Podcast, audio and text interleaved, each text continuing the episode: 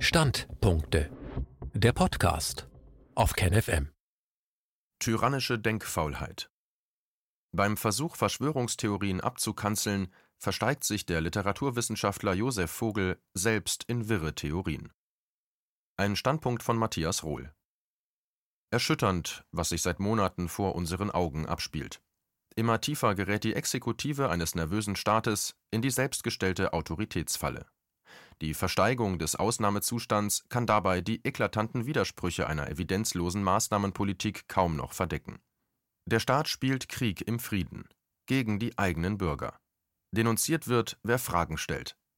Jetzt hat auch der renommierte Literaturwissenschaftler Josef Vogel in einem Interview pauschal jede Demonstration gegen diese Maßnahmenpolitik in das imaginierte Reich des Postfaktischen verbannt.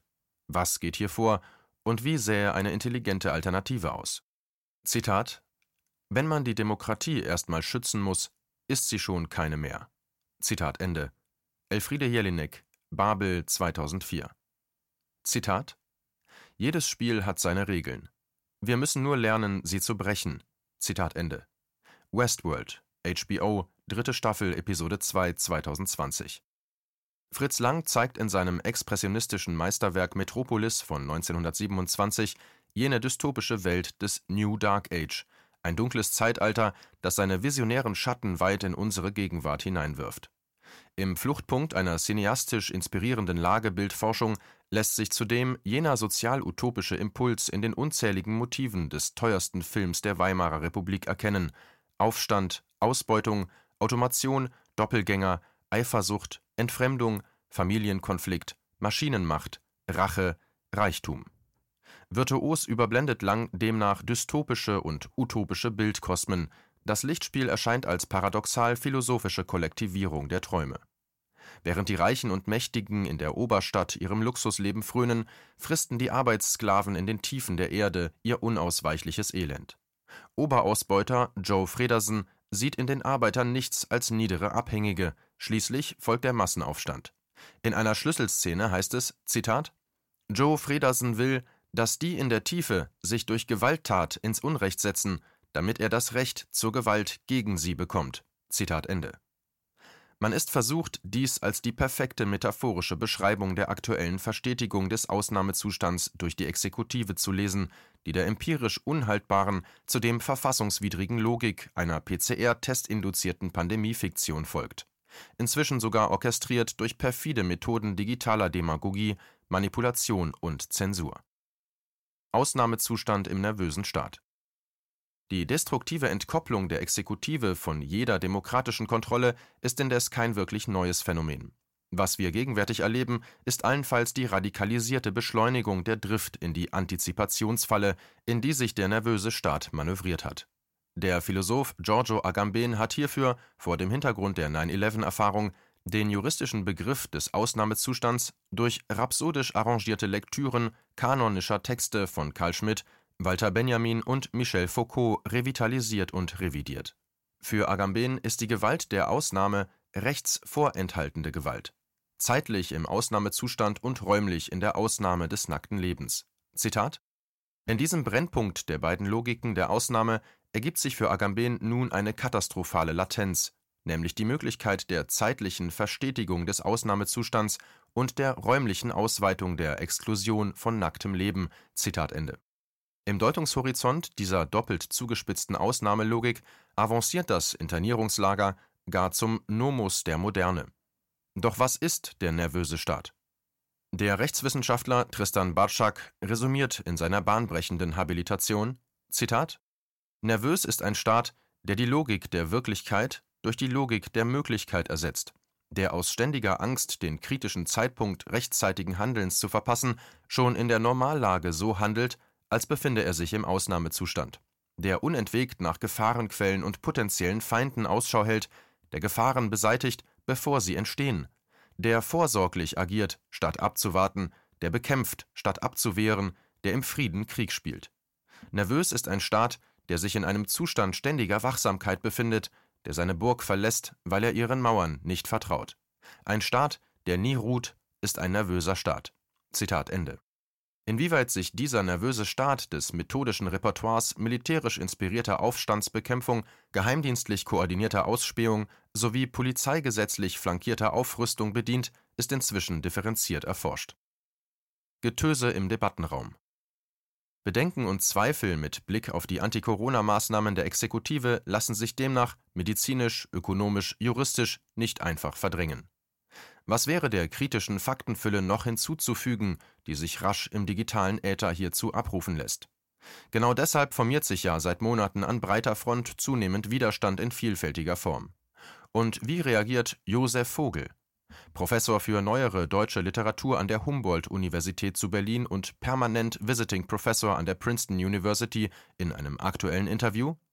Ich transkribiere so präzise und wortgetreu wie möglich. Zitat: Wie geht man mit Sachverhalten um, wie diesem eigentümlichen Novum des öffentlichen Dissidententums, wie beispielsweise Anti-Corona-Demonstrationen?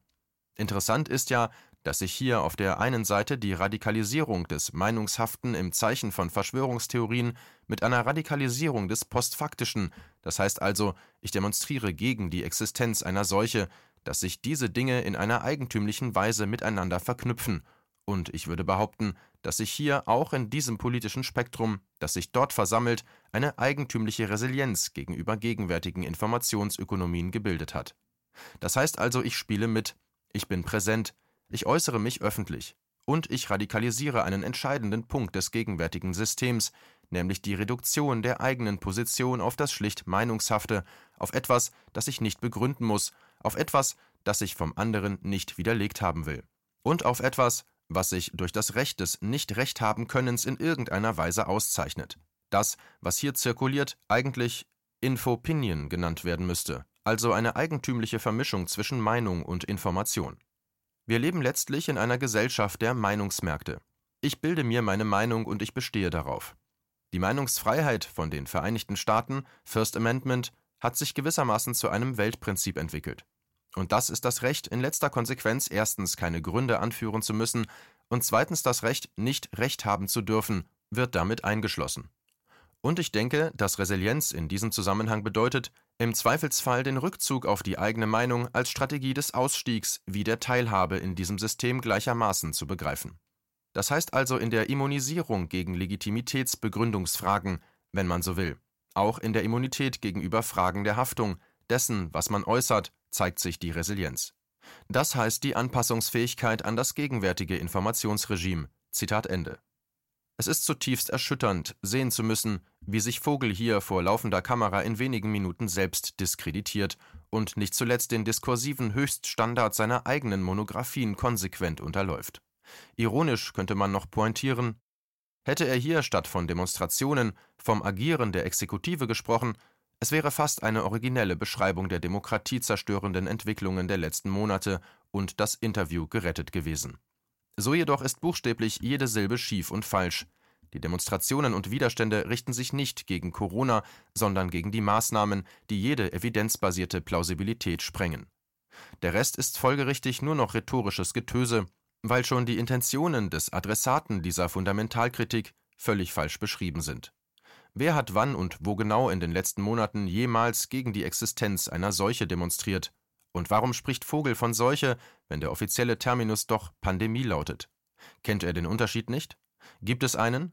Wer reduziert seine Position auf das schlicht Meinungshafte?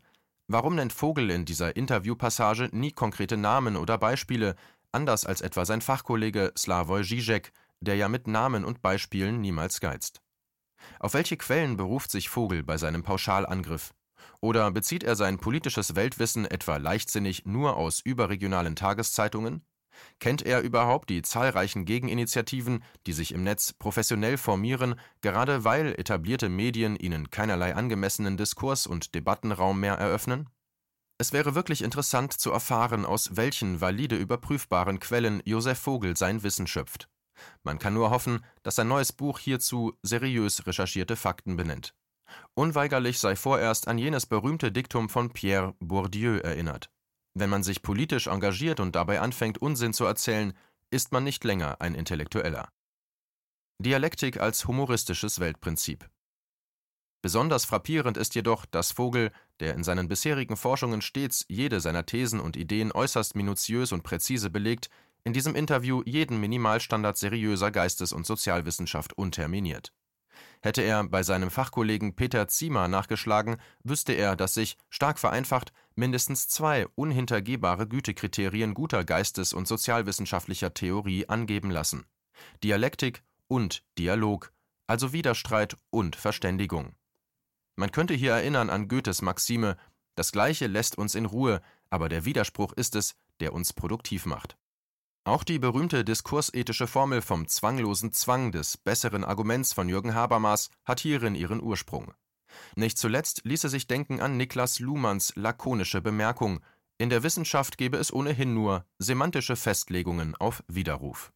Wollte man den eindimensionalen Sichtachsen unserer bleiernen Zeit Hölderlin entfliehen, wäre das Abtauchen in die komplexen Untiefen der Philosophie Hegels zudem aktueller denn je. Warum? Weil sie uns, wie bereits Bertolt Brecht betonte, Dialektik als humoristisches Weltprinzip offenbart. Oder, wie der Schwabe Georg Wilhelm Friedrich Hegel nicht selten genüsslich bemerkte, so isch nu au wieder. Das soll heißen, jede Sicht auf die Welt ist perspektivisch und korrekt und gerade nicht absolut.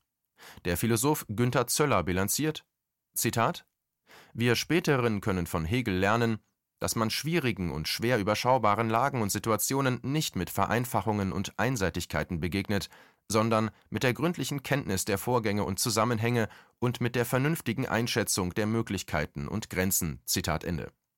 Hegelianisch betrachtet ist demnach das substanzlose Gefasel über Verschwörungstheorien schon deshalb kognitiv kastriert, weil hierbei bereits der Begriff Theorie im Sinne des skizzierten komplexen Zusammenspiels aus Widerstreit und Verständigung völlig falsch oder gar nicht verstanden wird und zudem schlichte Arroganz oder das Unvermögen, ein klares Gegenargument zu benennen, in den Lichtkegel kooperativer Erkenntnis tritt.